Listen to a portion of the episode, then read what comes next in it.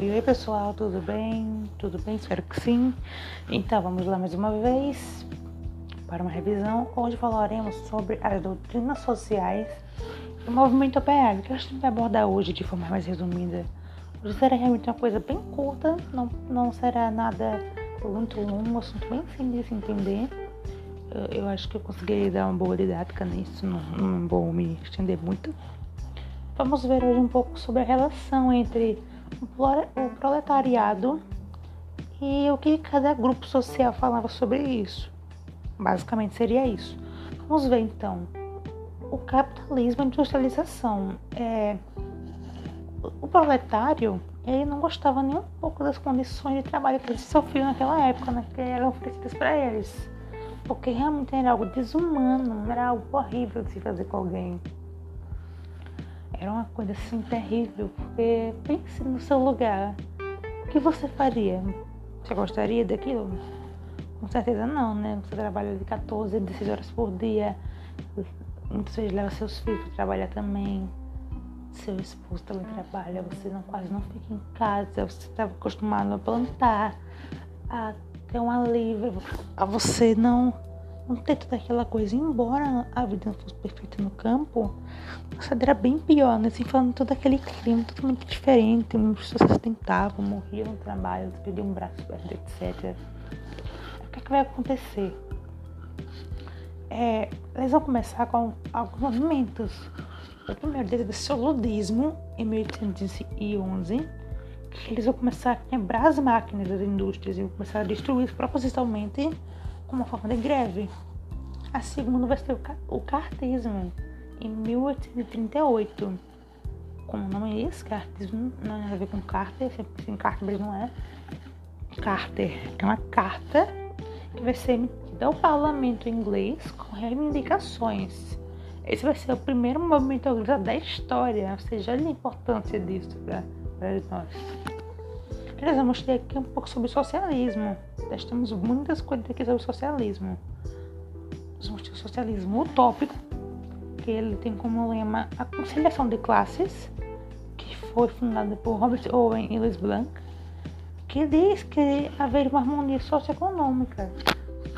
Eles deixariam seu dinheiro, eles é, meio que dariam aos mais pobres e haveria ali uma distribuição econômica igualitária entre todos. Só que a gente sabe que isso seria impossível, isso não queria acontecer em hipótese nenhuma. Por isso que descobri esse nome utópico. Aí nós vamos ter o socialismo científico, que vai ser o contrário, é a luta de classes. As classes teriam que lutar para conseguir o seu objetivo de combater a propriedade privada. E quem seriam esses? Acho que vocês conhecem. Karl Marx, Karl Marx e Friedrich Engels. Conhece, né? Sei disso. Eles vão propor esse modelo socialismo, que vai ser diferente do proposto por Owen Blanc. Nós vamos ter o anarquismo. O anarquismo é criado por Mikhail Bakhman, sei lá, não sei dizer esse nome, que ele disse que deveria haver uma ausência imediata de toda forma de poder, seja uma ausência imediata para algum tempo necessidade todas de governo para existir. Também haveria agora uma ausência de classes, todo mundo pertenceria à mesma classe uma só. E ele, ele prega que a existência, de, a existência de poder traz indignação ao povo. Isso para ele, na concepção dele. Ok? Vamos continuar. Vamos prosseguir, porque temos muito que ver ainda de mim. Não tanto, acho que estou exagerando bastante, mas vamos ver. Agora, com relação à Igreja Católica, a doutrina social da Igreja, temos o socialismo cristão. O que seria socialismo cristão? Vai ser criado pelo Papa Leão XVIII em 1891, na encíclica Renovacum vai dizer que a igreja defende o movimento operário pacífico, ou seja, que a igreja, a igreja apoia esses operários que estão reivindicando seus direitos, mas de forma pacífica, sem a violência, e mostrou engajamento contra a causa deles. A igreja se mostrou a favor, mas sem a presença da violência. Nós vamos ter uma luta enorme entre eles, né? Nós vamos ter resistência da classe operária, exploração, principalmente exploração. É uma coisa quase escrava, se não escrava, só que eles ganham salário. Então, nós vamos ter Rousseau, Rousseau que a propriedade privada não seja com princípios socialistas. Doutrinas contra o capitalismo, porque o capitalismo é a maior fonte de diferença, o que não é verdade, né? O capitalismo só mesmo consequência, tem muitos fatores por trás disso. Vamos ter o comunismo.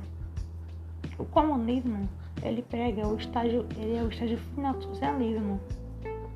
É um, uma transição lenta, começaria primeiro com o Estado capitalista, que começaria socialista, e lá no finalzinho já estaria comunista, já ainda para o anarquismo. Seria dentro do Estado, ou seja, aos poucos esse Estado vai deixando de existir. E uma coisa que deve ser falada é que todas essas coisas que eu acabei de falar, é, anarquismo, socialismo, comunismo, todos eram anticlericais, eram, eram contra a igreja, porque a igreja não deveria existir. Eles eram todos ateus.